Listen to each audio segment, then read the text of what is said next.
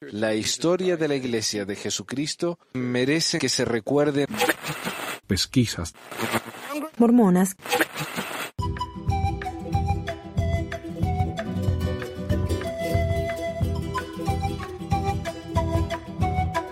Hola a todos, bienvenidos a otra edición de Pesquisas Mormonas. Hoy es el. ¿Qué día hoy? La verdad que ni sé. El 28 de noviembre. A ver, déjame bajar el volumen de esto. 28 de noviembre de 2021. Yo soy Manuel.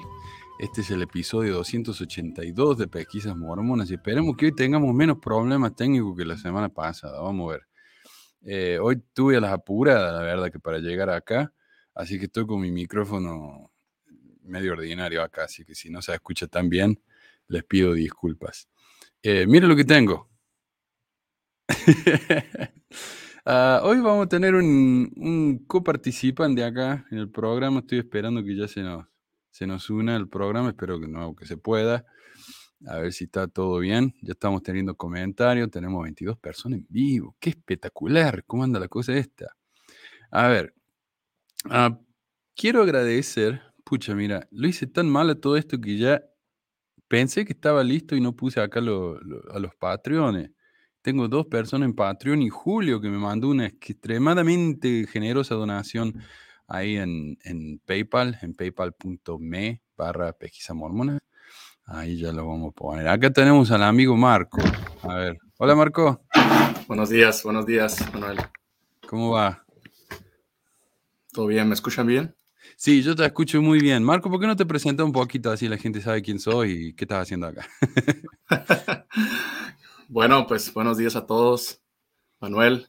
Ujú. Eh, pues mi nombre es Marco, Marco, Marco Antonio, y eh, he sido miembro de la iglesia eh, por eh, casi 20 años. Eh, me bauticé cuando tenía 14 años y, y nada, pues hice lo que se tenía que hacer, ¿no? Tomé llamamientos, fui misionero, regresé con honor, eh, seguí participando en las actividades de la iglesia con llamamientos, eh, también eh, conocí a mi esposa. Mi esposa no era miembro, yo, la, yo le enseñé sobre la iglesia. Por mucho tiempo dije que era mi mejor converso. Ya sabes, ¿no? Probablemente, Y-. Sí, claro, claro. No, ella, ella era mucho mejor, mucho mejor que, que yo y que muchos miembros y que la mayoría de todas las de los miembros que había conocido. Entonces, pues yo dije, Ujú. ella, ella es la indicada.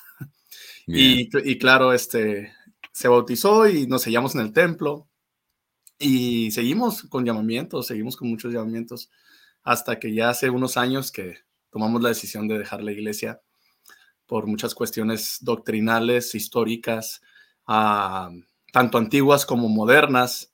Tomamos esa decisión en conjunto, lo llevamos con un proceso, pues, no, eh, ahora sí que vamos a decir como adecuado, tomando las entrevistas con, con nuestros líderes locales, con el obispo y otros líderes y, y al final pues tomamos esa decisión y sí, pues, fue, res- fue respetada esa decisión, al igual por nuestra familia. Y aquí andamos, creo que ya me habían visto que participé en- ahí con un debate también en tu canal, Eh, no sé si recuerda hablando de la, la poligamia de, de José Smith Ujú. contra un miembro de la iglesia, ¿no? Este Luis se llamaba, creo. Ya Sí, no sé. recuerdo. Yo creo Está- que debatió un José, más o menos en la misma época. Sí, que Sí. Él, él, él estuvo muy, muy, ah, con comentarios muy negativos, muy groseros, muy así presuntuosos. Y cuando tuvimos el debate parecía otra persona totalmente diferente. Oh, este era el chico que no se había preparado para nada, ¿no? Sí, ajá, sí. Sí, que él- ok. Al- cuando tuvimos ese, ese debate no, no parecía la persona que estaba comentando, que había hecho esos comentarios largos y como defendiendo la poligamia de José Smith. Sí. Parecía que él ahora sí estaba en contra también de la poligamia. Pero bueno, ahí tuve la, por- la oportunidad de participar y nada, aquí andamos. Aquí andamos este, eh, hablando de Mm. temas de la iglesia. Buenísimo. Y estás aquí para acompañarme y para hacer comentarios y todo eso. Ojalá, ojalá pueda ser algo que se, que se haga regularmente, porque como dije, no soy muy bueno para hablar solo.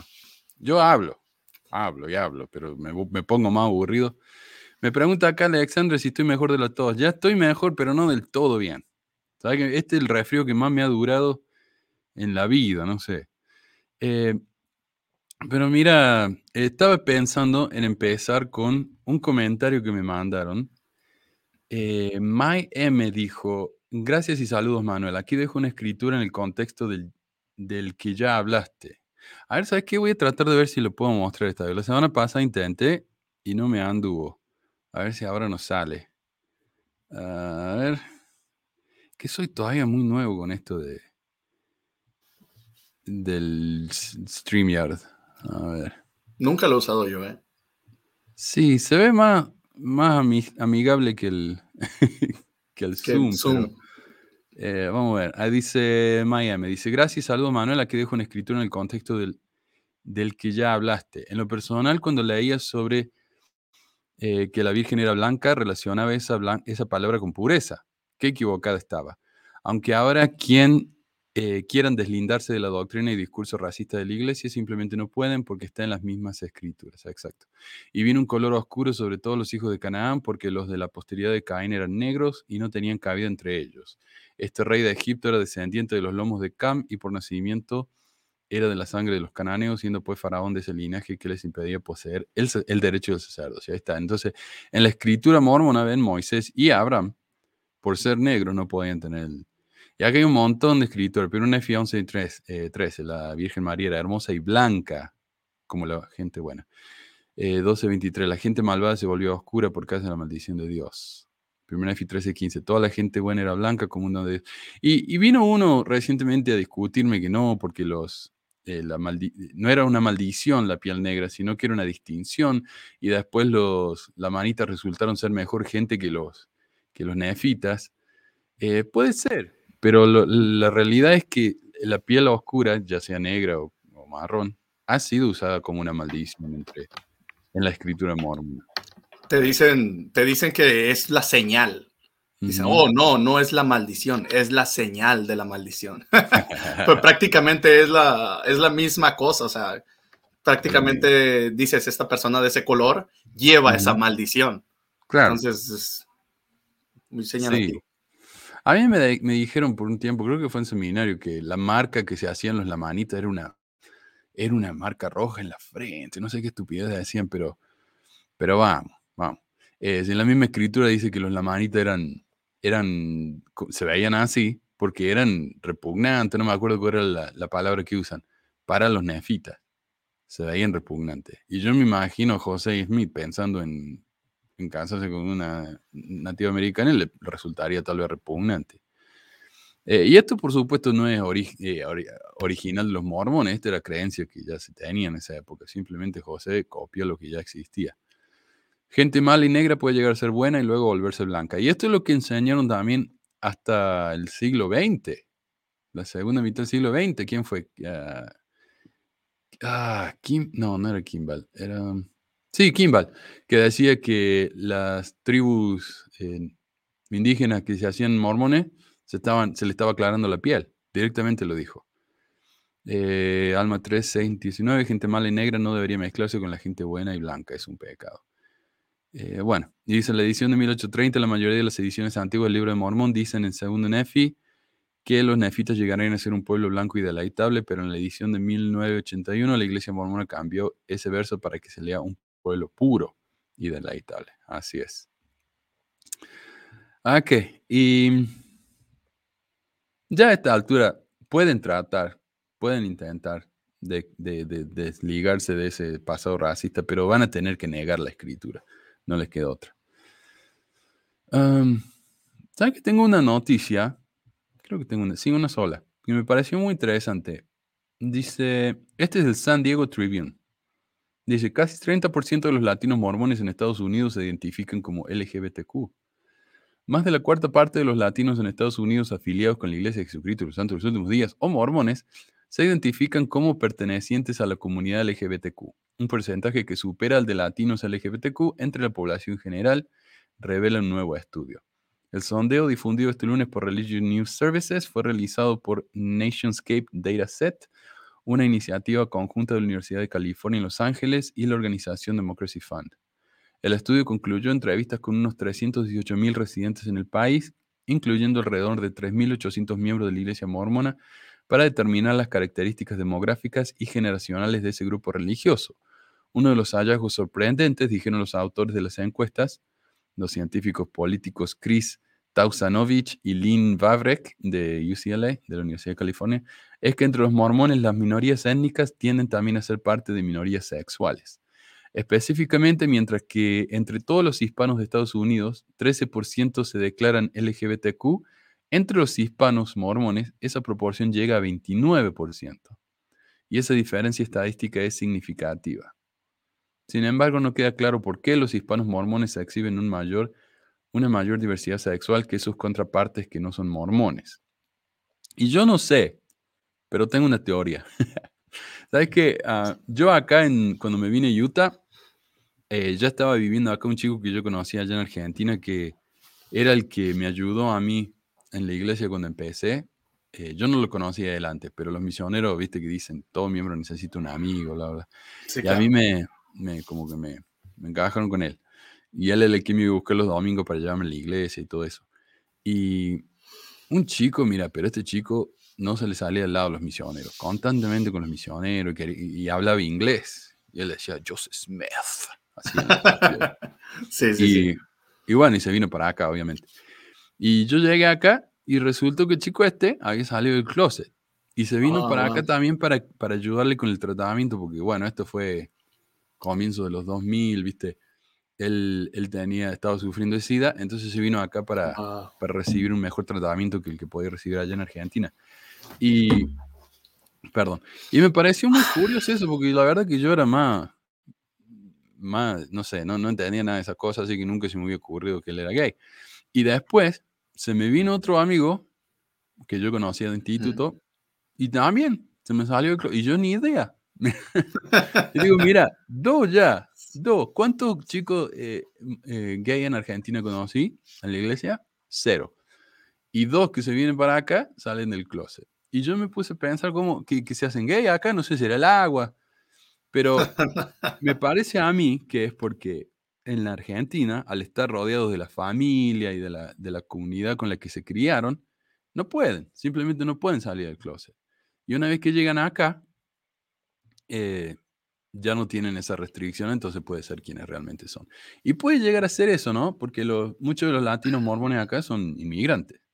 Entonces se van de esa, de esa cultura tan eh, opresiva, qué sé yo. y- conservadora también. Ujú.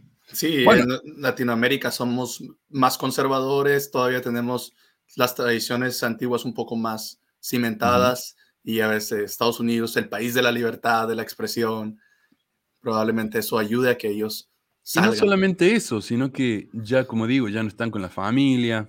Tal vez acá Utah es extremadamente conservador, pero una vez que ya no están con la familia, viste, no están rodeados de su gente, ya no tienen esa, ese miedo de salir del, del closet. Uno llega acá y se tiene que hacer amigo nuevo. Entonces puede llegar a ser. Pero me pareció Bueno. interesantísimo. Mira, 29% de los hispanos mormones eh, LGBTQ. En la iglesia te van a decir, los líderes te van a decir, o los miembros, que es porque Satanás está ahí al lado. Ya lo habías mencionado en un programa tú. Cada miembro tiene a un demonio ahí al ladito esperando a que, a que agarrarlo. Y Ah, de sí. seguro, o sea, a mí me han dicho, ¿no? Satanás está, los domingos no está en los bares o en, en los burdeles, no, está en la puerta de la iglesia Satanás esperando a que salgas para tentarte para que vayas a, a comprarte una coca o que vayas a comprarte algo, a que vayas a comprarte algo. Eh, es. entonces, Satanás, ellos tienen esa explicación para todo, con eso te, te lava las manos. Satanás Sí. está haciendo que los jóvenes se hagan homosexuales. Y lo claro, sa- sabemos nosotros que eso pues, no es acertado, ¿verdad? Así es. Oh, me encanta eso. Eh, esas, esas tre- enseñanzas viejas, tendríamos que volver a hablar de eso. Me estaba hablando con Sandra, ¿viste? La, y Fernando, los- eh, la pareja esa que estuvo de Italia, Sí. y ellos hablaban, mira, ¿podrías repetir alguno de esos temas? Porque me parecieron tan interesantes, expandir un poco. Le digo, la verdad, yo estoy haciendo esto, ya estamos en la décima temporada, o sea, este es el año número 10 que estamos haciendo esto. Y a mí no me gusta repetir las cosas, pero hay gente que no tiene ni idea de lo que yo he hablado hace 5 o 6 años, así que sería una buena idea. Y este tema de cómo los profetas viejos creían que si uno, por ejemplo, se masturbaba o no jugaba fútbol, eh, se iba a volver gay. O sea, y estos son hombres que hablan con Dios, me, fascina eso. Pero bueno, estamos acá para hablar de eh, lo que yo llamo crónica de una conferencia censurada, el rescate británico. Y voy a empezar y, y agrega cuando quieras. ¿ah? Dice, el rescate británico es una serie de discursos y conferencias dadas por los célebres Ballard, Holland y Cook en varias ciudades de Inglaterra. Las conferencias no fueron anunciadas para que no ocurriera ningún tipo de Beatlemania, dicen ellos, ¿no? que se les fueran todas así, las, las chicas se desmayaran. Eh, Así que fue una sorpresa para los miembros, aunque no para los líderes locales. Ellos recibieron una carta diciendo este domingo no hay sacramental, van a venir los, eh, o sea, no asignen discursos y eso. Los discursos fueron transmitidos en vivo por YouTube, aunque inmediatamente después de que terminaron, fueron eliminados. Un podcaster y youtuber inglés llamado Nemo, o Nemo, había grabado la conferencia y la subió en su canal. Y a diferencia de otras conferencias y reuniones que tantos otros mormones suben a sus canales y están ahí a perpetuidad, ¿no? Y la iglesia no los molesta, no sé si viste eso. Hay chicos que suben cualquier cosa, suben, por ejemplo, una conferencia con los hombres jóvenes, ¿cómo le dicen eso? Eh, stream es. cara a cara. Ah, sí, cara a cara. Y Stream. lo- los bajan de YouTube y los suben a su canal y nadie les dice nada. Pero en este caso, Nimo recibió una carta de los abogados de la iglesia en Inglaterra diciéndole que si no eliminaba el video de YouTube inmediatamente iba a sufrir consecuencias legales. Eso fue muy rápido, ¿no? Y fue muy rápido, muy, muy extraño. Sabemos que la iglesia tarda años en resolver los asuntos más insignificantes. Por ejemplo, cuando pasó esto de la política a los hijos de las parejas gay que no se podían bautizar, les llevó como 3, 4 años echarse para atrás y cambiar la cuestión. Sí, cuatro pero- años. Pero en este caso, la iglesia contactó a un bufete de abogados que está ahí al lado del, del edificio de la iglesia en Salt Lake. Ese, fu- ese bufete de abogados armó una carta, se le envió a los abogados de- que tienen en Inglaterra y esos abogados en menos de un día le mandaron su amenaza a Nimo. Ahora Wow. solo nos queda preguntarnos por qué la iglesia está tan preocupada en que esos discursos no salgan a la luz. Y ahora que escuché las partes más interesantes de la conferencia entera, tengo que seguir preguntándome cuál era el miedo, no entiendo. O sea, hay citas imperdibles y comentarios que dan vergüenza ajena, pero mal. Pero nadie dijo nada tan tremendo como para echar a este discurso al agujero de la memoria. Y todos los clips que tenemos ahora que sobrevivieron son los que compartió Nimo en una entrevista que hizo con John Delina en Mormon Stories. Así que no son muchas ni muy largas, pero las vamos a compartir todas y vamos a ver si tenemos algún comentario. Ah, así que compartimos esto bajo peligro de que la iglesia me, me borre también esto. ¿Sabes que la iglesia, yo siempre tuve miedo de que la iglesia me hiciera bajar videos, pero la única vez que lo hizo fue cuando hablé acerca del... ah, era una campaña, no, no una campaña, una empresa publicitaria que tenían ellos Ujú. y se llama hard sell. Hard sell, como venta de corazón. Acá hay un, un hecho, que- un- un- una expresión, el hard sell, como hard, Sí. duro.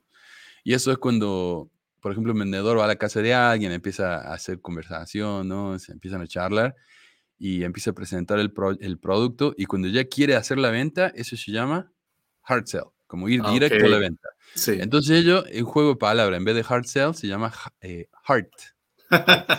de corazón. Y era interesantísimo porque vos leías la descripción de lo que era el hard sell y era una mezcla de emociones con, con datos, con hechos. Y eso es Mm. exactamente lo que hacen ellos en las conferencias. Claro. El hard sell ya no existe más. eh, pero cuando yo hablé de eso, cuando todavía había, todavía había acceso a esa información, yo la había copiado y la había sacado pantallas y la había compartido en mi video. Y la iglesia misma me hizo bajar el video de YouTube, porque uno ve ahí Wow. quién te, quién te pide que baje, ¿no? Por ejemplo, si yo comparto una canción de, con copyright, me dice, tal organización dice que ya no podés tener este video en, en YouTube o se van a llevar toda la monetización de lo que hagas en YouTube. Y en ese caso era la iglesia que me pidió. La Wow. única vez. Rarísimo, rarísimo me pareció a mí. El miedo que les daba, no sé. Pero bueno, vamos a ver si nos pasa otra vez. Acá tenemos la primera parte, que es un segmento que dio el Elder Holland. Y este dura unos tres minutos y medio. A ver qué dice. Me pregunto si pensaron qué Ah. significa que alguien de 93 años venga y haga esto. No actúa como si tuviera 93 y de seguro no actúa con nosotros como si tuviera 93.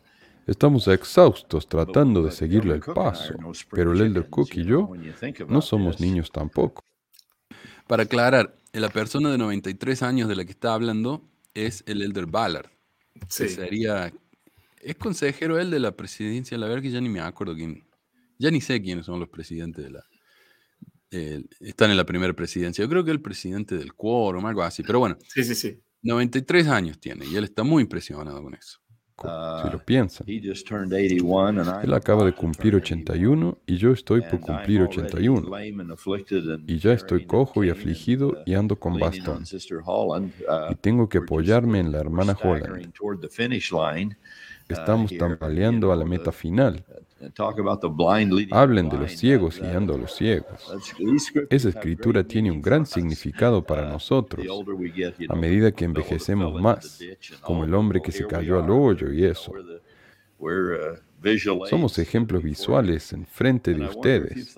Y me pregunto si pensaron hoy por qué esos hombres y sus esposas, no digo nada de las edades de las esposas, ellas son eternamente jóvenes. Pero de alguna manera los hombres con quienes se casan se hacen cada vez más viejos. Pero pensaron por qué el presidente Ballard está haciendo esto. ¿Por qué vino?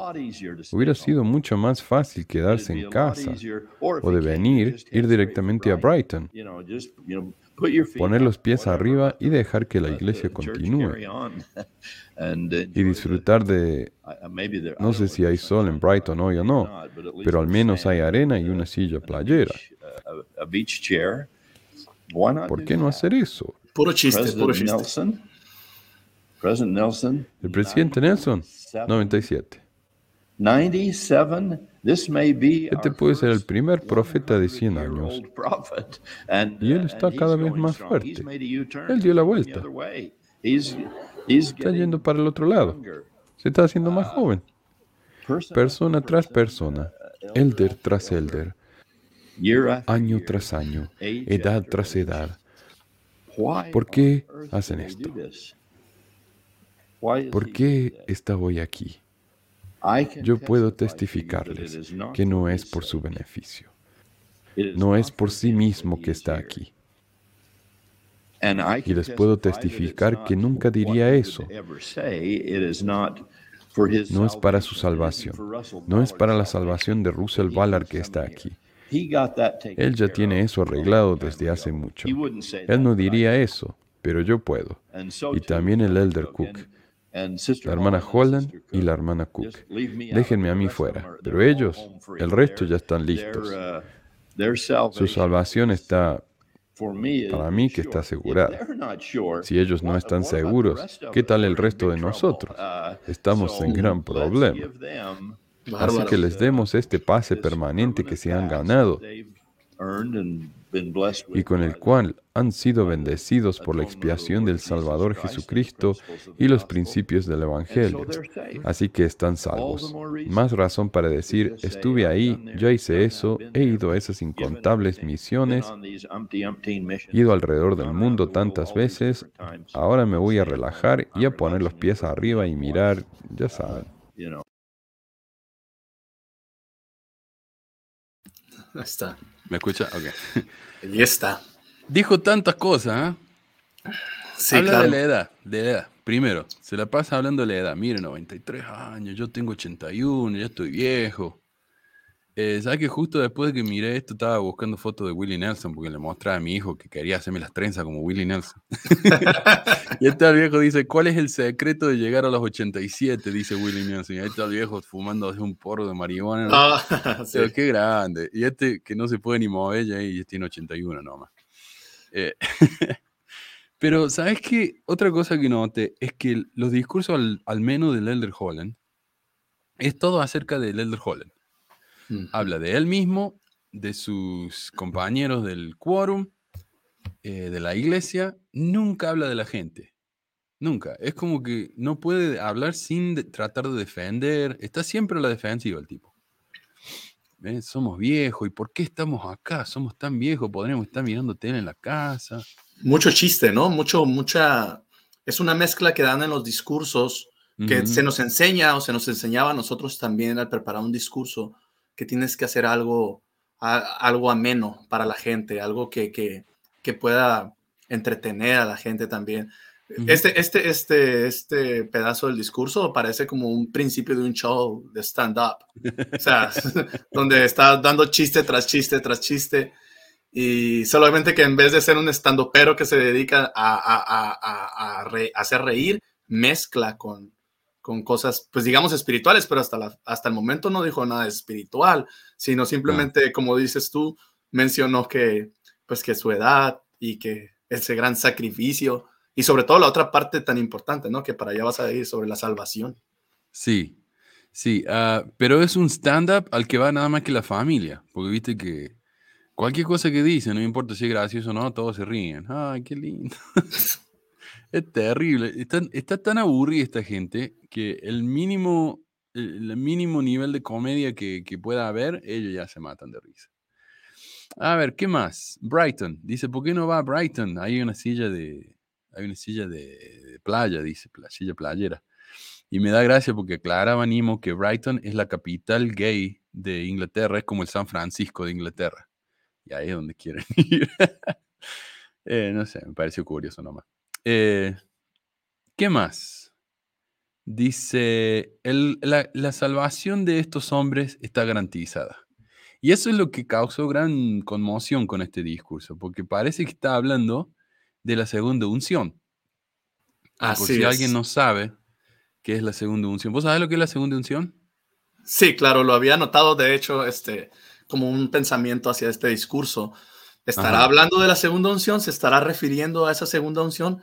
Esa, esa ordenanza especial o, secreta, no tan, eh, vamos a decir, conocida por los miembros de la iglesia, donde uh, los, los apóstoles eh, lavan los pies de, de, algún líder prominente, eh, que ellos decidan. Claro que no tenemos muchos detalles, ¿verdad? Cómo lo deciden, cómo eligen a esos líderes, pero sabemos que son personas que ellos eligen y por, su, por su trayectoria en la iglesia. Y se, supone, se supone que esta, después de recibir esta ordenanza donde lavan los pies y donde hacen una, eh, entre el matrimonio elegido y luego la esposa lava los pies del esposo, se supone que después de esta ordenanza ya tienes asegurado totalmente tu, tu, tu, tu lugar de en exaltación. O sea, tienes asegurado tu lugar ahí y nadie te puede mover, exceptuando solo, creo, el, el, el, negar al Espíritu Santo y, el, asesinato, y el asesinato, el asesinato. Pero de ahí es más, o sea, no, nada te va a mover de tu salvación. Tú puedes ser un, un viejo eh, eh, pervertido en otros aspectos, un ladrón, un embaucador, eh, puede ser, puede ser bastantes, hacer bastantes cosas malas y aún así, por más de lo que hagas, no vas a perder tu lugar en la exaltación porque tú ya hiciste esa, esa ceremonia. Un dato interesante también es que Tom Phillips fue el, era un, creo que era una autoridad de área, pero no, era general. Presidente destaca fue también, ¿no? Ok. Y él dice que recibió la segunda unción. Sí. Los miembros dicen, no, no, no, eso ya no existe. Pero él dijo que él recibió la segunda unción. Él eh, estuvo en la junta directiva de Mormon Think y ahí escribió su experiencia entera, habló con John DeLink y todo eso. Y curiosamente, a esta conferencia, el único miembro que no era de apóstol de esposa de los apóstoles fue el hijo de Tom Phillips. Ah.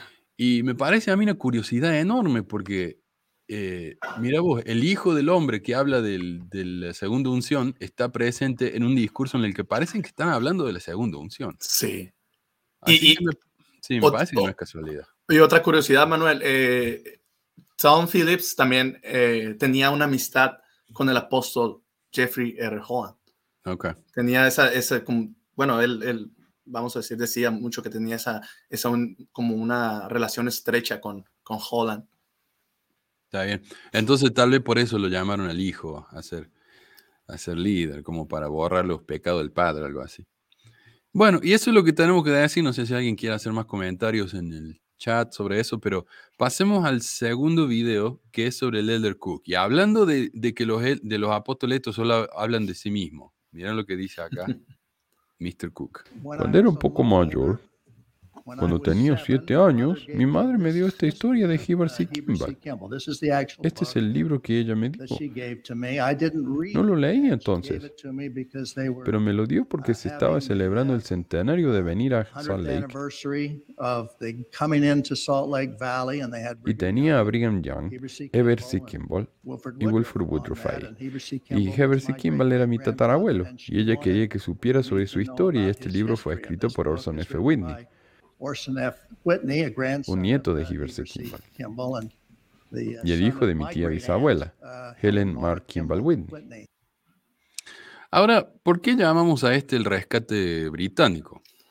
Esto no, no sé, o sea, ellos les llamaban eso antes de que siquiera fueran para allá. Y es porque hubo un, discurso muy famoso que dio Oakes y el historiador de la, de la historia, del historiador de la historia, de la iglesia en esa época, eh, Turley creo que fue, que fueron a Idaho, en Boise, Idaho. Y en Boise dieron un discurso hablando de que los apóstoles eh, son las únicas personas que ellos deben escuchar. Y esto era, se, hacía referencia a Denver Snuffer, que muchas personas están siguiendo a Denver Snuffer, un, un, hombre que dice que él ve a Jesucristo y habla con Jesucristo y que la gente no tiene que seguir a los líderes de la iglesia, sino que ellos pueden pensar por sí mismos y recibir su propia revelación. Y, eso, por supuesto, amenaza mucho a la, a la iglesia. Entonces él fue excomulgado. Otra mujer que fue excomulgada fue Julie Rowe, que decía más o menos lo mismo. Ella hablaba personalmente con Jesús y a la iglesia no le gustó, la excomulgaron. Eh, entonces pensaban que tal vez hicieron lo mismo acá, que iban a ir a Inglaterra y tratar de hacer un rescate para que los santos no se le fueran. Eh, pero en realidad no, no, hay mucho, porque lo único que hicieron fue ir para allá y hablar sobre sí mismo, de su propia historia, de lo, lo que hacen ellos. Y acá está hablando el hombre este, de que su bisabuelo, tatarabuelo, no sé qué, era Heber C. Kimball. Y a mí me parece que eso no es una, algo de estar muy orgulloso, porque Heber C. Kimball era un tipo que tenía, que tenía como 50 esposas, no sé. Eh, y, la, mitad lo dejó porque no las podía mantener. Y Heber C. Kimball fue el que el, eh, José Smith le pidió la esposa. Heber C. Kimball le dijo que sí, estaba muy triste, llorando, qué sé yo. Pero José Smith le dijo, no, era una prueba nomás. En realidad quiero tu hija. Tu hija, de 14 años. 14 años.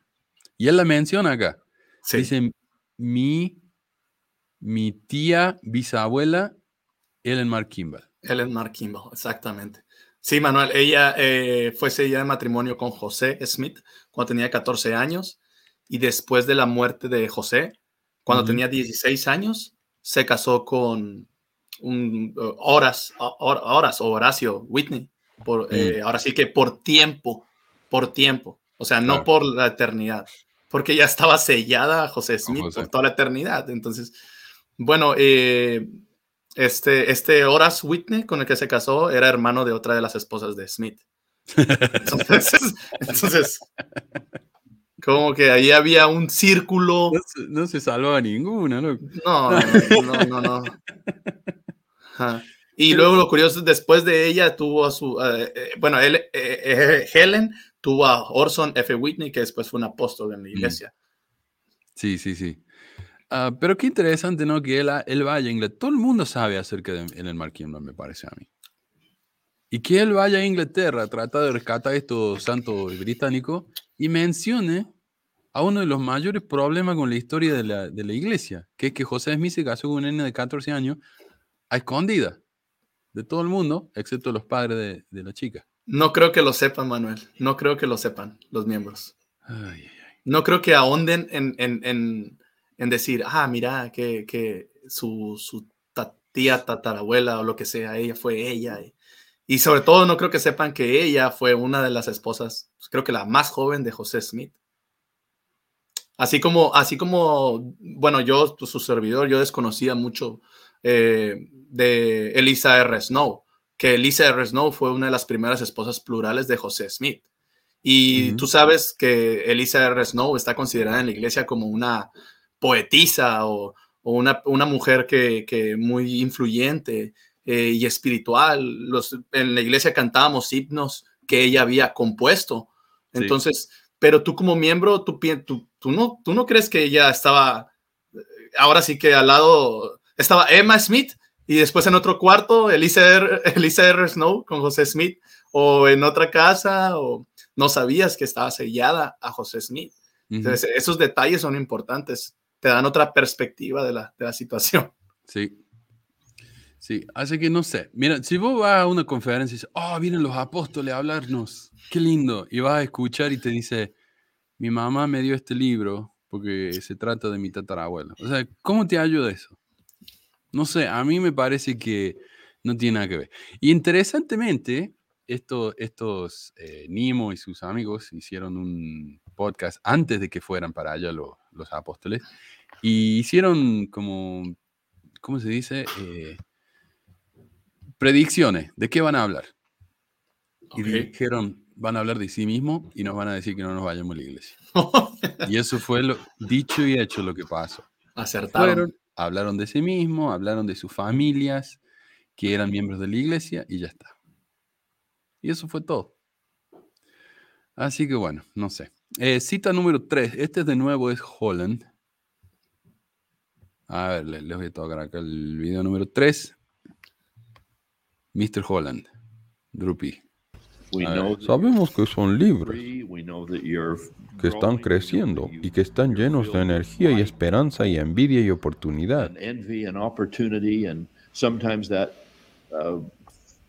Y a veces irse de la casa coincide con irse de la iglesia. Nunca, nunca hagan eso. Aquí es donde tienen que asumir que sabemos algo que todavía no saben y que no encontraron. ¿O por qué estaríamos haciendo esto? Les prometo que no nos levantamos esta mañana, nos juntamos en el hotel y dijimos con el presidente Ballard a la cabeza, ¿qué broma les podemos hacer hoy? ¿Qué fantasía les podemos contar hoy? Nos juntemos y tratemos de engañar a la juventud del Reino Unido e Irlanda por 24 horas más. Y por cierto, el profeta José no le dijo eso a su hermano Hiram, el tatarabuelo del presidente Ballard. no puede ser. Otra vez. Ay, ay, ay. No lo puede evitar, no se pueden evitar. No pueden evitar eh, hacer referencias a. Pero tampoco es bueno eso, porque cualquiera escucha esto y dice, hola miércoles, todos estos líderes son nietos, bisnietos, tataranietos de otros líderes. Claro, o sea, ¿qué esperanza me queda a mí? Pero bueno, ¿de qué dijo acá? Uno, no se vayan de la iglesia, crean en nosotros ciegamente. Crean que nosotros sabemos algo que ustedes no saben. Ok. Tengo algo que decir ahí, Manuel. A ver. Eh, es, es, como algo presuntuoso, ¿no? O sea, como decir, yo sé algo que tú no sabes, eh, que todos ustedes no saben y probablemente es por mi edad. Yo creo que lo estaba refiriendo, ya se estaba refiriendo a su edad mucho, por su experiencia, pero eso me hace pensar a mí como, ¿qué tenemos que hacer para, para, para saber eso que ustedes saben? habrá muchos miembros que se fueron de la iglesia sin servir una misión, sin tener llamamiento, sin sellarse en el templo, sin ser obispo, sin ser presidentes de estaca, de misión o de un templo, y sin ser setentas, mucho menos, sin ser apóstol o, o de recibir esa segunda unción. Se fueron de la iglesia, pero tenemos que pasar por todas esas cosas para poder tener ese conocimiento y experiencia que ellos tienen y, de, y, hasta recién, hasta llegar ahí decir, ya estoy seguro que tengo que estar aquí en la iglesia y que esto es verdad. O sea, como que yo pienso que él hace menos el testimonio de la gente que está ahí, hace menos el conocimiento de la gente que está ahí. Como, no, ustedes no saben nada, no han pasado por nada, o sea, yo ya fui líder por 30 años apóstol. Exacto. Y por eso es que gente como Julie Rowe y Denver Snuffers son tan atractivos para los miembros, porque ellos dicen, no, ustedes pueden recibir sus propias revelaciones, ustedes pueden tener este, este derecho, porque José Smith dijo eso, ustedes pueden. Pero acá tenemos este hombre que dice, no, no, créanos a nosotros y nada más. Es demasiada pretensión, mucha pretensión. Y se me vienen a la mente los pasajes de, de, la Biblia donde Jesús hablaba contra los fariseos y los escribas y, y diciendo como que, me imagino a los fariseos diciéndole, no, ¿qué nos va a enseñar este joven de 33 años, carpintero?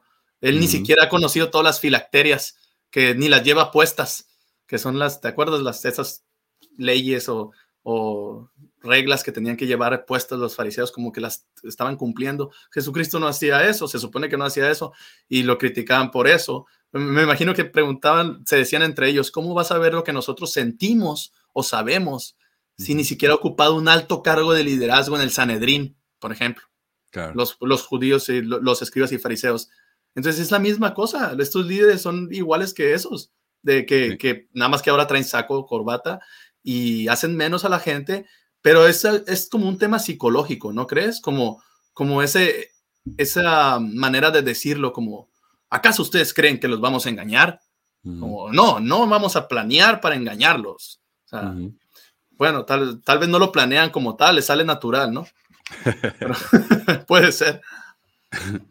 Y algo tiene que haber. O sea, ¿cómo puede ser que nos sigan usando estas técnicas que son claramente manipulativas y sí, no lo planee, puede que no lo planee, pero miércoles que son buenos, ¿ah? Intuitivamente para esto. E, es como cuando uno dice, voy a dejar mi carro abierto con las llaves puestas eh, en, el, en, el, en, el, volante y te dicen, ¿no te da miedo que te lo vayan a robar?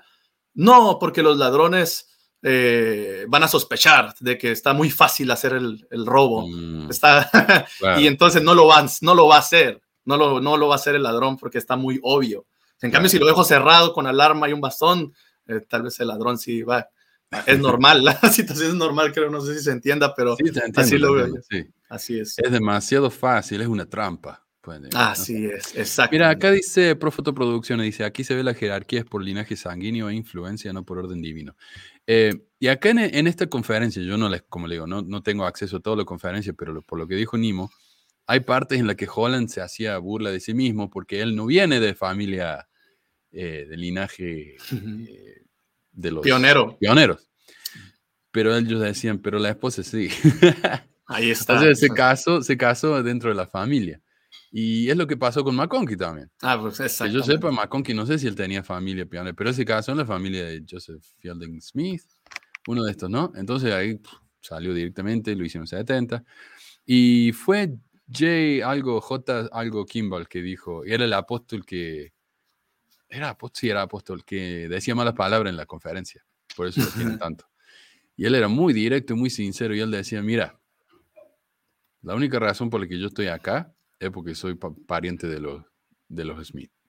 Ahí está. en la iglesia. Y él lo decía, él no tenía Brutalmente honesto, brutalmente honesto. En la iglesia, gran parte es inspiración, pero mayor parte es relación.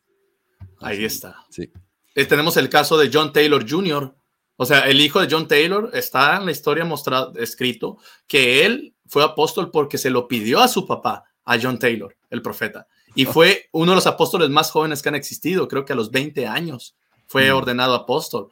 Y después John Taylor fue uno de los primeros apóstoles, vamos a decir, de la era postmoderna, John Taylor Jr., que fue excomulgado porque no quiso dejar la, el matrimonio plural, la poligamia, no la quiso dejar. Él y otro apóstol fueron excomulgados y de hecho John Taylor es como considerado, John Taylor Jr. es considerado como uno de los padres del mormonismo fundamentalista, porque ah, recordás que se supone que sus descendientes mostraron una hoja, una revelación que él recibió, donde, donde Dios le decía que la poligamia se tenía que seguir Sí, los polígamos usan eso como evidencia. Los polígamos eh, fundamentalistas. Alguien, escriba a mí al número recordándome de eso, así hablamos de esto más en, más detalle en el futuro.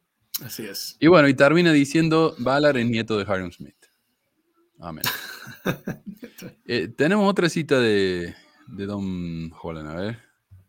Número 4. Estoy más seguro de la divinidad de esta obra de lo que estoy de que ustedes se sientan ahí y de que yo estoy parado en este púlpito. Sería más lógico y real que ustedes desaparezcan ahora mismo que yo dude con una sombra, con un céntimo de un momento de preocupación o ansiedad o duda de que esta es nada más que la divinidad del Dios Todopoderoso y de la verdad de lo que ha dicho cada profeta y apóstol desde que el tiempo comenzó. Desde que Adán y Eva dejaron el jardín y comenzaron esta experiencia familiar para nosotros, de su generación hasta la nuestra y de nuestra generación hasta el final. Esta es la verdad. Esta es la pura verdad de Dios. No estaría a mi edad y circunstancia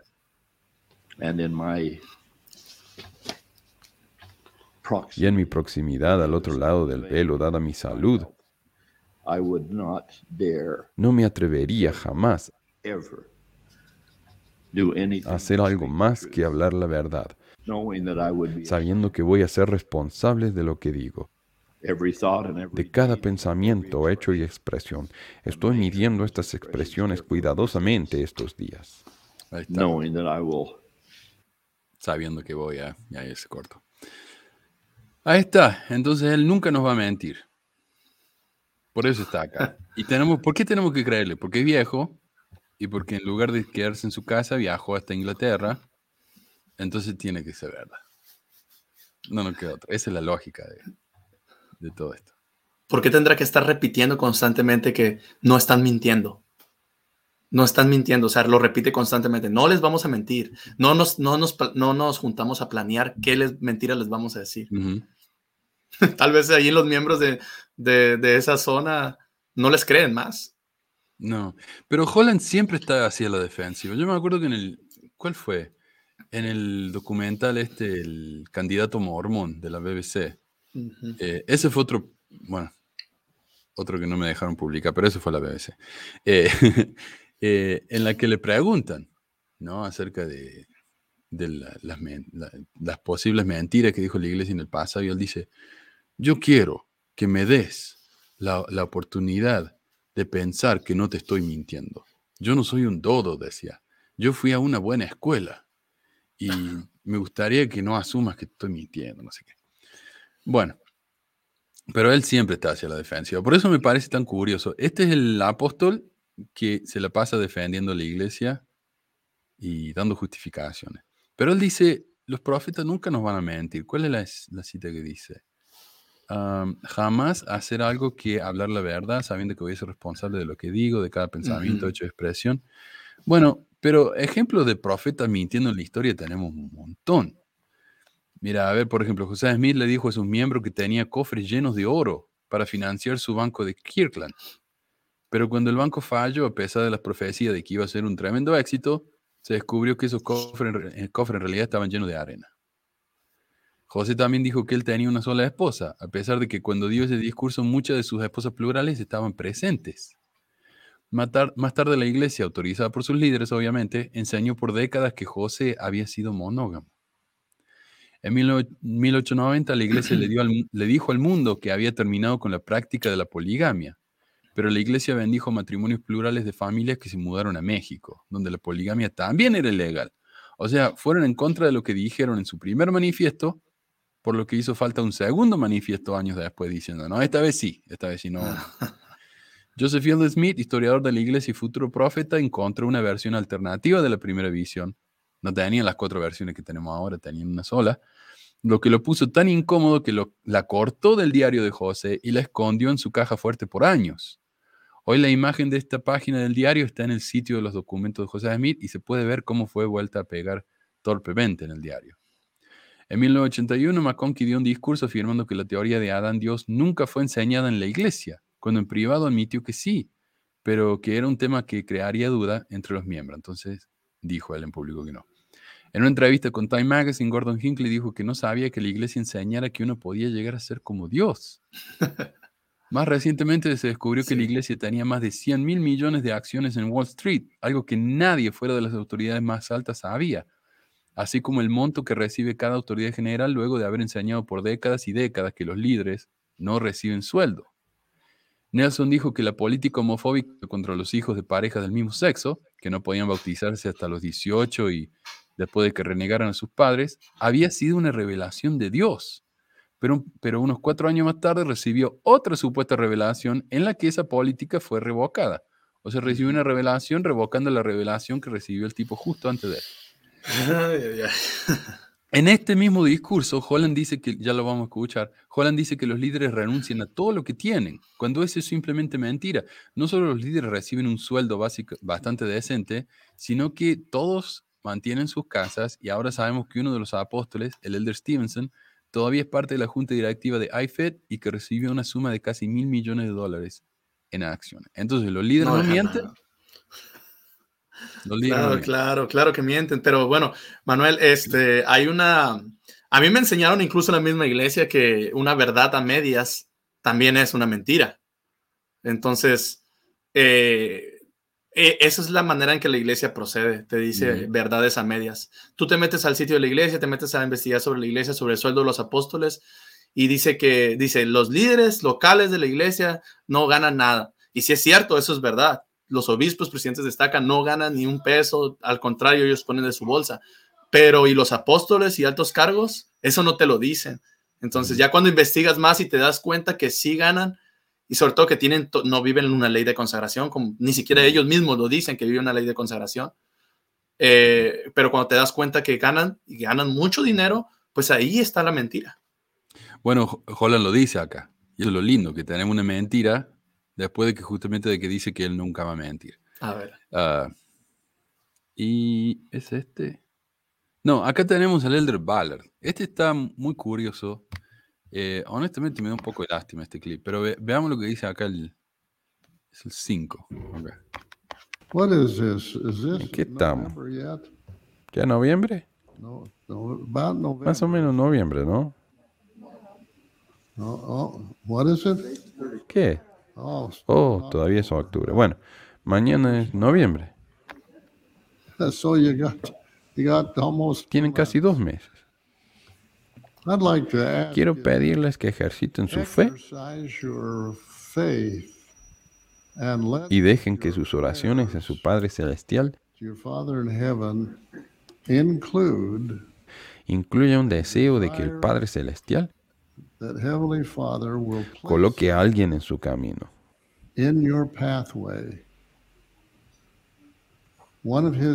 Uno de sus hijos en su camino para que puedan compartir lo que ahora saben es verdad entre ahora y la Navidad.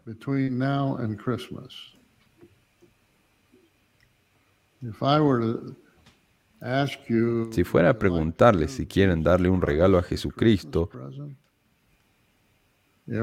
cada uno de ustedes diría sí, ¿y cómo lo hago? Ya se los dije, todos podemos darle a Jesús un regalo de Navidad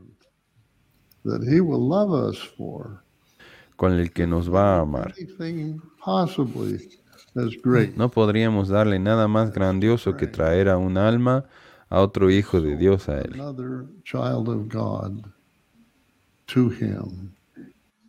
Ok. Y me parece a mí que el comentario más obvio, ¿no? ¿Qué está haciendo este hombre ahí? Tiene que estar en su casa. Este pobre hombre no sabe ni qué día es. Mira, esto me acuerda cuando pobre Monson ya al último no sabía, no, no podía hablar y repetía las mismas cosas una y otra vez. Eh, se desmayaba en el púlpito. O sea, es cruel. ¿No? Eh, mira, incluso el, el Papa renunció. no se puede jubilar esto. A ver.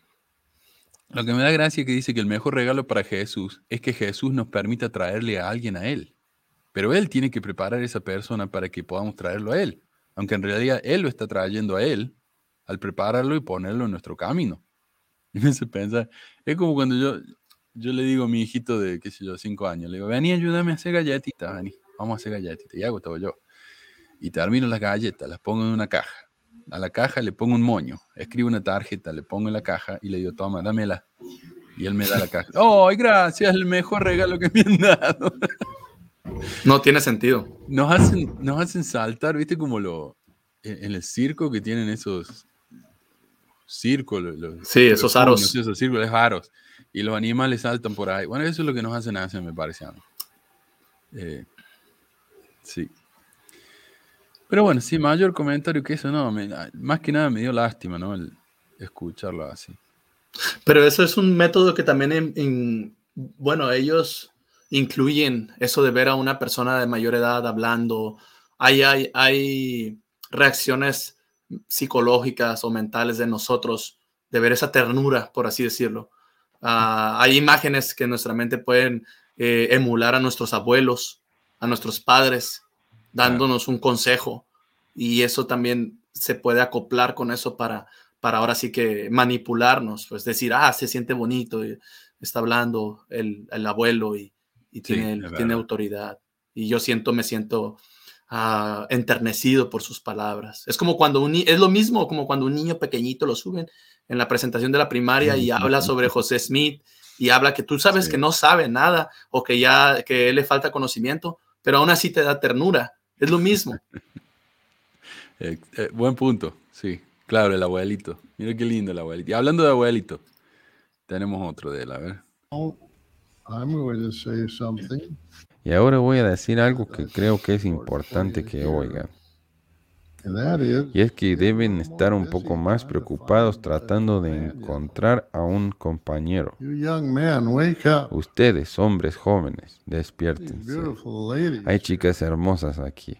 Una de ellas debería ser tu esposa, creo. Uh, no van a pedirles a ustedes. Ustedes tienen que orar y averiguarlo y tienen que hacer la pregunta. Ahora me doy cuenta de que algunos no deben ser lo suficientemente mayores como para pensar en matrimonio. Pero cualquiera que es un misionero retornado y está avanzado en la vida, su próxima aventura es encontrar a su compañera y casarse. Eso es algo que él repite constantemente. Bueno, cuando no les dice a las chicas que se pongan lápiz labial, eh, está con eso, ¿no? Cásense, cásense, constantemente. Y, lo otro, lo que más tal vez me molesta es esa idea de que los hombres le tienen que preguntar a las mujeres. Las mujeres son, ¿cómo, fue que dijo eh, ah, el, bonito este que era presidente de BYU? Eh, cuando le preguntaron si había homosexual en la iglesia, él dijo, no, no hay homosexual en la iglesia, porque uno puede controlarse. Uno no es una botella de agua, dijo así. Uno no es una botella de agua y cuando sacó la botella la esposa hizo uno no es una botella en la que se, actúa. Uno actúa en nuestro propio. Y sin embargo las mujeres en la iglesia no. Las mujeres no actúan. A ellas son actuadas. Es responsabilidad del hombre. Claro, siempre. Siempre. Las chicas no van a pedir a, un hombre que se case con ella. Jamás. Es inconcebible. Pero mira, hice la pregunta en nuestro grupo de Facebook. ¿Cómo es casarse tan joven en la iglesia? Porque imaginemos, él dice, si ya volvieron de la misión, ya están listos. Ahora los chicos vuelven a misión a los 20. Yo no sé, yo era un caso excepcional, porque yo era un inútil tremendo a los 20, no sabía ni hacer un huevo frito. Mira, casi quemo la casa una vez tratando de hacer milanesa. Pero eh, 20 años, no sabe ni antes de los cordones alguno. Pero él dice, ¿cómo es casarte? Así que yo hice la pregunta en el grupo de Facebook. Y estas son algunas de las cosas que me dijeron. Hice un video también porque no sabía si iba a estar acá, pero bueno, acá está. De 11 meses después de haber regresado de la misión. Duramos juntos nueve años. Fue una gran experiencia. Sin embargo, ella siempre estuvo enfocada en la iglesia y cuando yo me empecé a alejar, surgieron los problemas y decidimos separarnos para evitar problemas. Somos buenos amigos. Mi esposo y yo nos conocimos en el Bene. Lo esperé de la misión, yo me fui, él me esperó, etc. Nos casamos en menos de un año de que eso regresé. Al inicio todo bien, bien adoctrinados, sentíamos que habíamos hecho bien las cosas, seguimos juntos y todo, no nos arrepentimos de estar juntos, pero ahora que salimos de la iglesia, podemos ver que nos casamos demasiado jóvenes, que lo hicimos porque era lo que se esperaba que hiciéramos la obediencia que debíamos mostrar y es su expresión. Ya tenemos seis años juntos y estamos de acuerdo en que teníamos que haber esperado más, ya que ninguno tenía una carrera terminada. Las cosas hubieran sido más sencillas si no hubiera habido esa presión por casarnos tan pronto. Yo crecí en la iglesia, un miembro de oro, querido por todos en el barrio, graduado de seminario y recién cumplido los 18, violé la ley de castidad. Queriendo hacer lo correcto, lo confesé a mi obispo y me dijeron que debía casarme.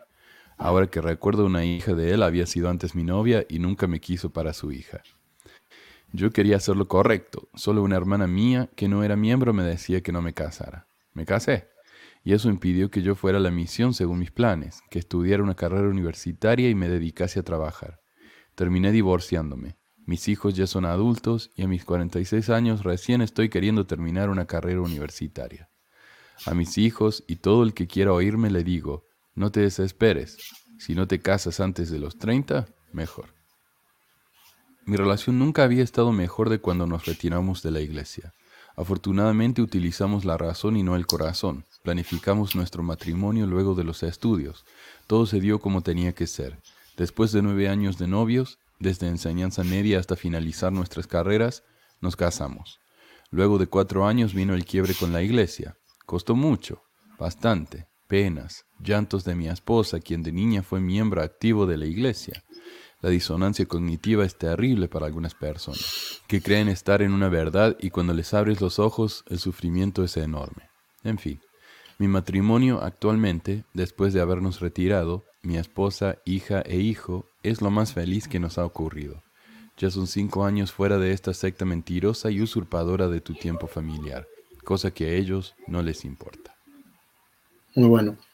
A ver, ese último comentario me parece importantísimo porque, mira, esto a pesar de la presión que recibieron, se prepararon, esperaron. Y me parece tan importante. Mira, un estudio reciente demuestra que el divorcio entre los mormones es mucho menos común que entre otras religiones.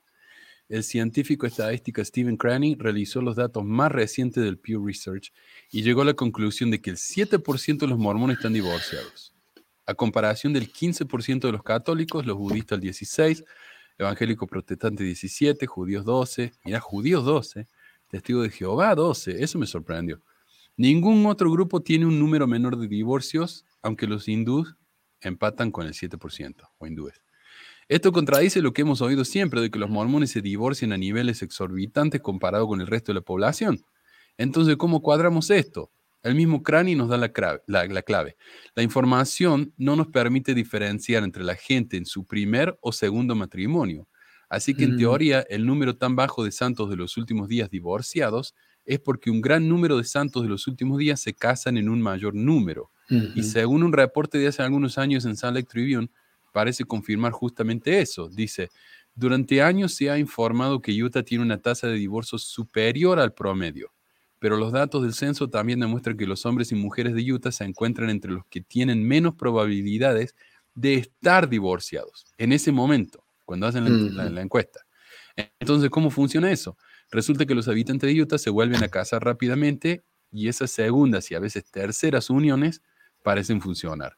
Lo que hace que el caso de Utah sea único es que sus residentes se casan antes que el resto del país. Debido a eso, tiene una gran cantidad de jóvenes divorciados quien tiene mucha más probabilidad de volver a ingresar al mundo de las citas que alguien cuyo matrimonio se desmorona más adelante en la vida.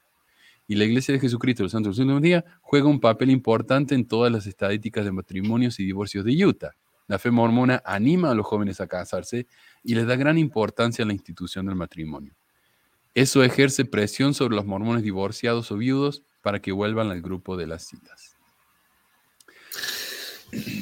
Yo creo, yo creo que una, parte importante de la iglesia es tener matrimonios para que mantener esos matrimonios ocupados, mantener esos matrimonios que estén como una maquinita.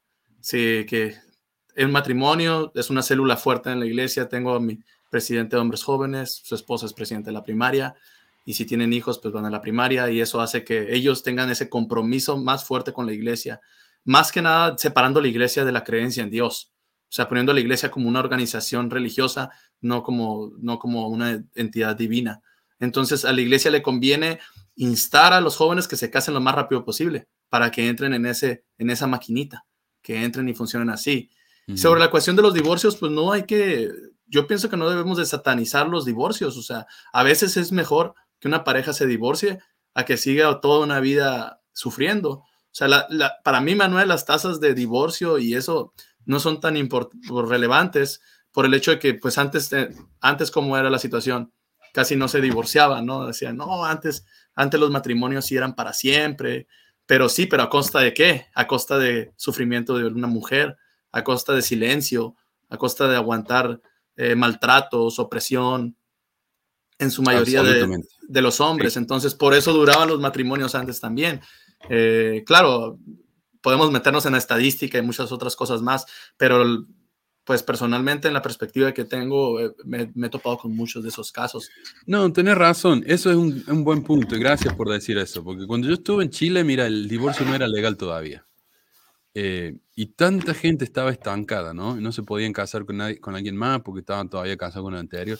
El único problema con el que veo yo es, ok, se casan tan jóvenes que se divorcian y pueden casarse con alguien más y por lo general ese segundo o tercer matrimonio sí funciona. Ajá, sí. Lo que me dice a mí es que si simplemente dejaran que estos jóvenes esperaran hasta ser un poco más maduros, muchos se casan sin, sin conocer a sus parejas. Hay un chiste acá muy típico ¿no? de las películas de comedia mormona en el que alguien se conoce y dice, ah, ya se me declaró. Eh, entonces, existe ese, ese, estereotipo, digamos, ¿no? Pero porque es real. Eh, entonces, esperemos, dejemos que las parejas se conozcan más. Una vez que se conocen más, están más preparados, tienen una carrera, como decían por ahí, esta gente no se prepara, eh, tal vez en Estados Unidos funcione un poco más, eh, porque hay más dinero acá en el que uno puede estudiar mientras está trabajando o lo que sea, pero en otros países no funciona eso. La situación económica no da para eso. Entonces no es tan fácil ir a otro país y decir hagan lo que hacemos nosotros allá en Estados Unidos. Y ni siquiera funciona acá, porque como vemos los divorcios son desorbitantes entre mormones. Pero como dijiste, el divorcio en sí no es algo malo. Lo que yo veo que es un problema es que muchos de estos chicos no solamente se les pide que se casen, sino que se casen y empiezan a tener hijos. Entonces ya tenés 22 hijos, 22, 22 hijos, 22 años, ya tenés uno o dos hijos, te divorciaste. ¿Qué pasa con esos chicos? Claro. Acá yo lo veo en mi escuela. Mira, acá yo enseño segundo grado, 7, eh, 8 años tienen esos chicos. ¿Trajiste la tarea? No, porque la dejé en la casa de mi mamá. No, porque mi papá no me ayuda. Y están así, ¿viste? Y yendo y viniendo, yendo y viniendo. Estos son chicos muy chiquitos que no tienen la culpa ellos que los padres se hayan casado de manera irresponsable. Y ese es la verdadero, el verdadero problema que yo veo. Y es lo mismo que pasa con la poligamia. Si uno se quiere casar con un montón de mujeres o con un montón de hombres, cuestión de ustedes. Pero los chicos, piensan en los chicos. Claro. Así que no sé, ese, ese es el problema mío. Si esperáramos, porque vemos, vemos acá los números que cuando uno se casa más tarde, funciona. ¿Me ¿Entendés? Sí. Pero, pero ese, ese es el problema. Si los líderes dijeran, tómense tu tiempo, piensen, oren si quieren, pero piénsenlo y entonces tomen esa decisión. Ese es mi problema. Pero tenés razón, uno no tiene por qué estar estancado en, en un matrimonio en el que uno es miserable. Eso sí que no. Así es. Así que bueno. Ese fue mi, mi, mi prédica acá. Y ya estamos terminando. Nos, nos, quedan dos nomás eh, clips y son bastante cortitos. A ver. Número 7. Este es Holland otra vez.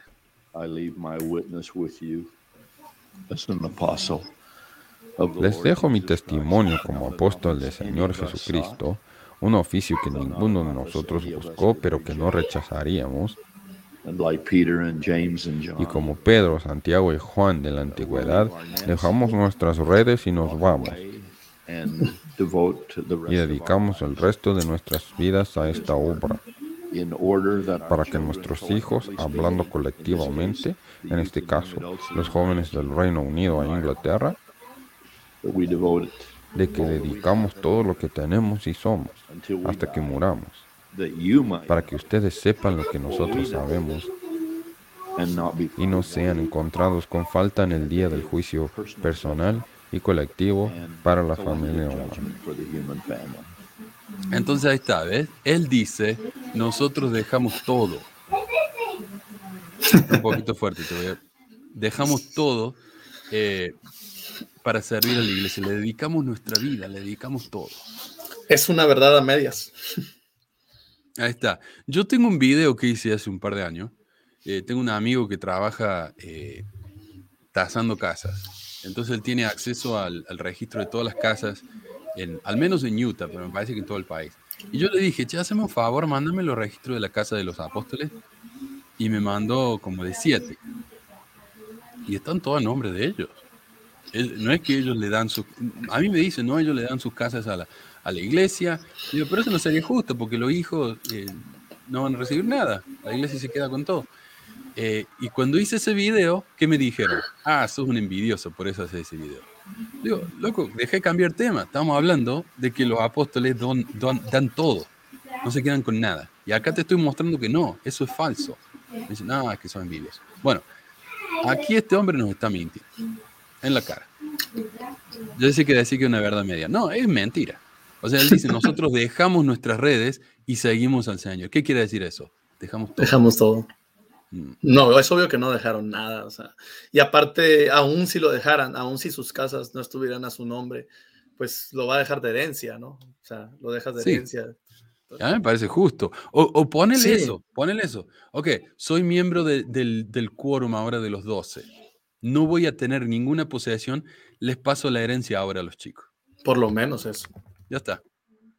Entonces no se van a meter en estos problemas de decir, eh, no, nosotros no nos pagan, no, no tenemos nada, abandonamos todo. Mentira, mentira. Mira, eh, ¿quién fue? Eh, Packer. Él siempre trabajó para la iglesia, nunca tuvo un trabajo que no fuera fuera de la iglesia. Y el tipo tenía un rancho de un millón de dólares en Sand Lake. Ahora un millón de dólares acá no es tanto en Utah, están carísimas las casas, pero en esa época sí. Entonces, ¿cómo se, ¿cómo se explica eso? Que trabajando para la iglesia le pueda alcanzar para comprarse una casa de un millón de dólares. No, no sé. Eh, Manuel, también otra cosita, tomando en cuenta, por ejemplo, estaba leyendo que eh, Jeffrey R. Holland fue llamado al, al de los doce apóstoles en el 94. O sea, ¿hace cuánto esta persona es apóstol? ¿Y hace cuánto cada, cada líder o apóstol son apóstoles y reciben ese, ese living allowance que decía Gordon B. Hinckley, esa pequeña ayudadita que en realidad sabemos que no es pequeña ni es una ayudadita, sino es un sueldo real.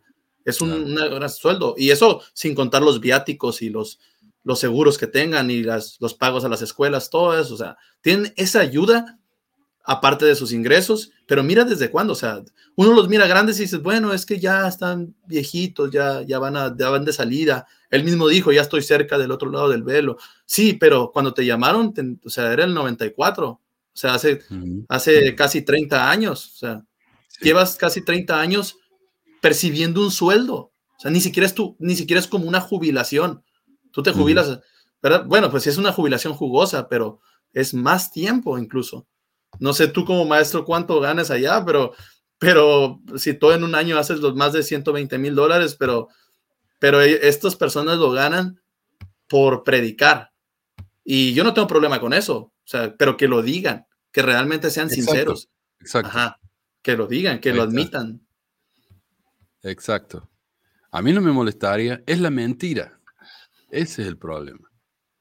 Eso es lo que realmente le, molesta tanto a uno. Esta es el última, la última cita que voy a dar. Y esta es la única razón por la que comparto esto es porque hasta ahora hemos escuchado todo de hombres. Y aquí tenemos una cita de una mujer. Y bueno, hablemos de esto después de, que terminemos. A ver. Esta es la hermana Holland. Y a medida que los escucho, expresan lo mismo que dijo Pablo.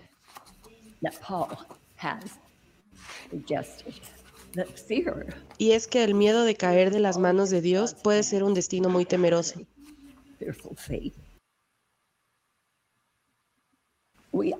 Todos tenemos que pasar por situaciones temerosas.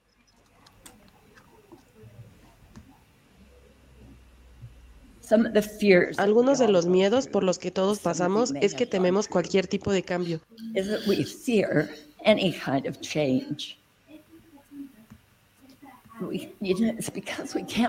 Y es porque no podemos predecir el futuro. No sabemos lo que va a suceder y quienes estamos aquí tememos envejecer por alguna razón.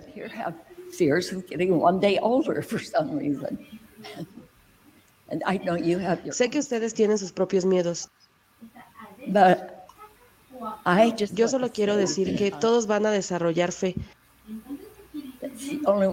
Y la fe no es fe hasta que sea todo lo que puedan usar para mantenerse en pie.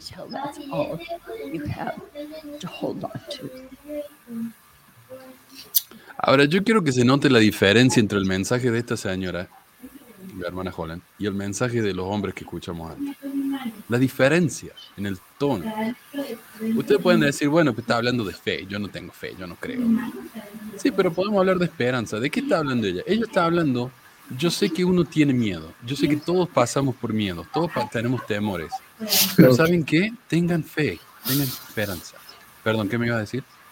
No, que tengan, que el, cuando me gusta cuando habla de, de que le tenemos miedo al cambio que es difícil, difícil un cambio en nuestras vidas. Eso, eso sí como que sí está ella hablando de un problema que tal vez muchos tenemos o está pensando en las personas.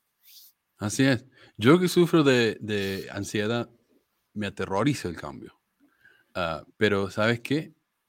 He tenido tantos cambios en mi vida y acá estoy, estoy vivo, estoy bien.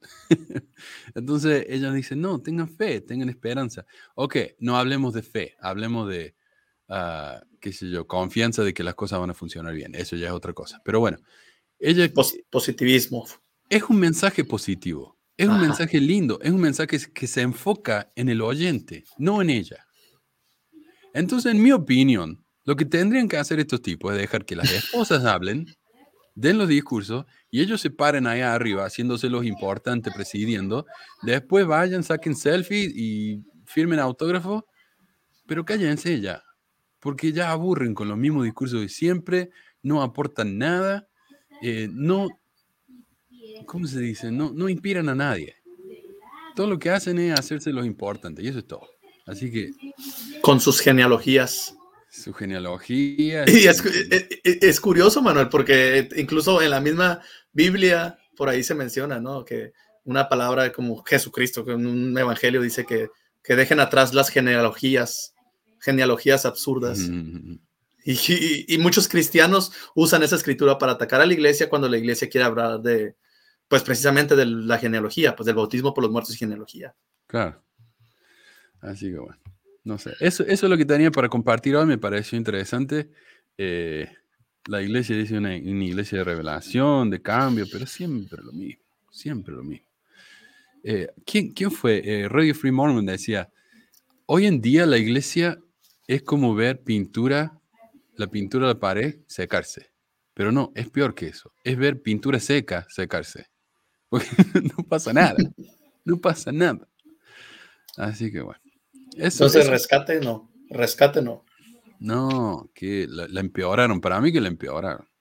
Como digo, hubieran dejado hablar a las esposas y ellos se hubieran callado, hubiera sido mejor la cosa.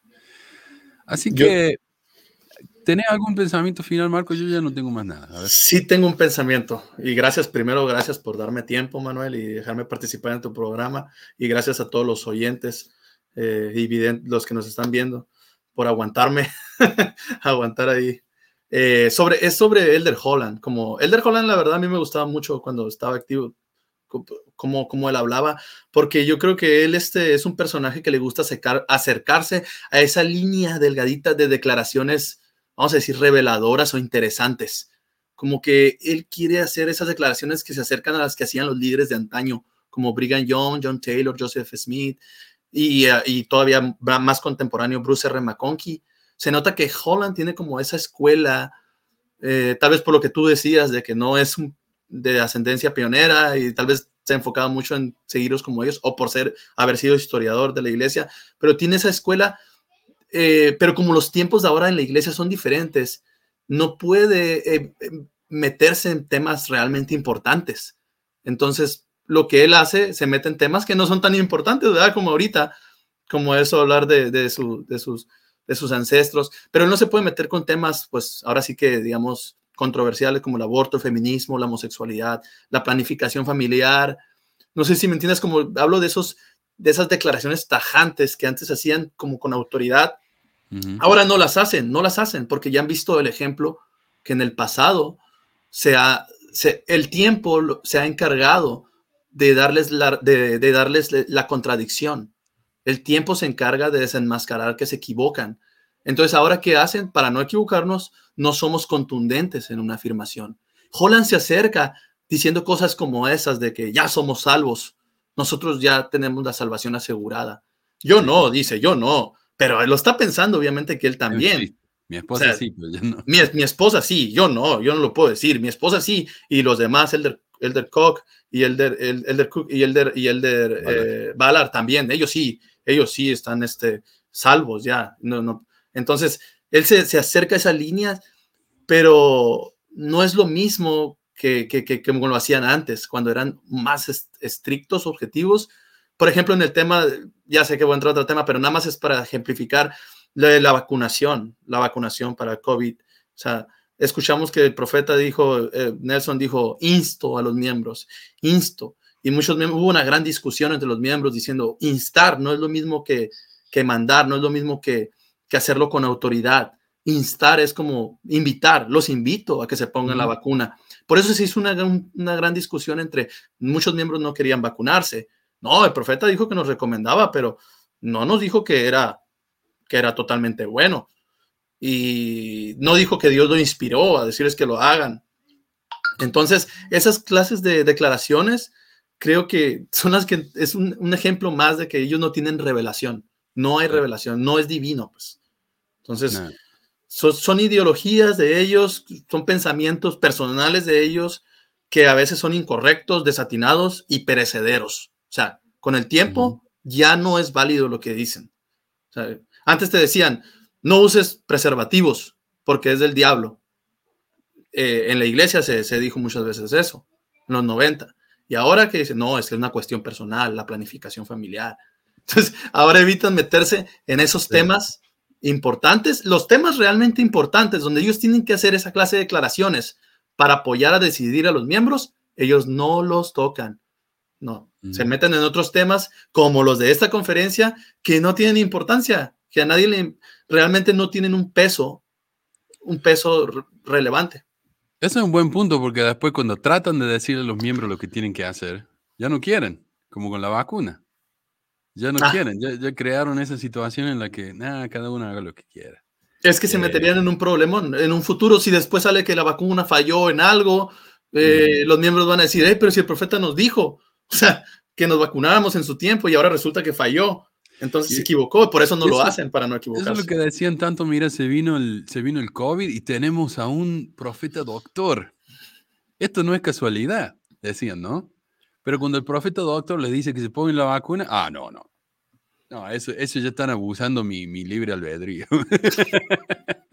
Ahí está. Dice esta persona, ¿no? Que si no les importa la iglesia de Jesucristo Santo en los últimos días, ¿por qué tanta importancia le dan? Yo te voy a responder. Quería decirle, perdón, personalmente, vayan al blog, blog.pesmore.com, ahí tengo mi experiencia personal y ahí cuento por qué hago esto. Pero ¿qué nos iba a decir? A, no, nada más, eh, mi respuesta es sencilla. Si, si tú, esa persona que escribió ese comentario, si tú uh, eres, ves una situación de delincuencia, de manipulación, de delito, algo que puede hacer daño a las personas, si tú no comentas nada al respecto, eres cómplice de eso. Si tú te mantienes en posición neutral, eres cómplice de eso también. Entonces, nada, yo no quiero ser un cómplice, por eso lo hago. Entonces, así como miles de alemanes que vieron cómo su país se iba abajo por, por el racismo y no hicieron nada, no dijeron nada por esas ideologías, pues yo no quiero formar parte de la complicidad, entonces por eso lo hago. Ah, Acá yo no sé qué está hablando este JF, dice la experiencia de vida fue gracias a la misión, hoy estoy inactivo desde el punto de vista de asistencia de la iglesia, sin embargo no reniego de la experiencia de vida. Pero después dice, para hablar de generalidades hay que usar estadística, no es ni una cosa ni la otra. Yo conozco mucho que hizo lo mismo que yo y le fue bien. No sé de qué está hablando acá, de qué estadística. Pero no, para hablar de generalidades no hay que usar estadística. Eh, por eso uno habla de generalidades. Si uno quiere hablar de cosas específicas hay que usar estadística. Pero no se confundió. Hablando. se confundió. es al revés, amigo, es al revés. Pero bueno, ahí después me aclaran y, respondemos la semana que viene. Así que bueno, muchísimas gracias Marco por, por, estar con nosotros. Realmente, ¿ves? Este tipo, el programa de hoy, muchísimo mejor que el anterior, al menos en mi, en mi experiencia. Gracias, sí, muy bien, así es. Eh, gracias Marco y gracias a todos por los comentarios, realmente ayudan muchísimo. Y mira, una hora y veinticuatro, ¿viste? Te dije. Entre una hora y una hora y media. se va muy rápido, se va muy rápido. Muchas gracias, Gracias a vos, Marco. y nos vemos la semana que viene. ¿eh? Gracias, buen día. Adiós.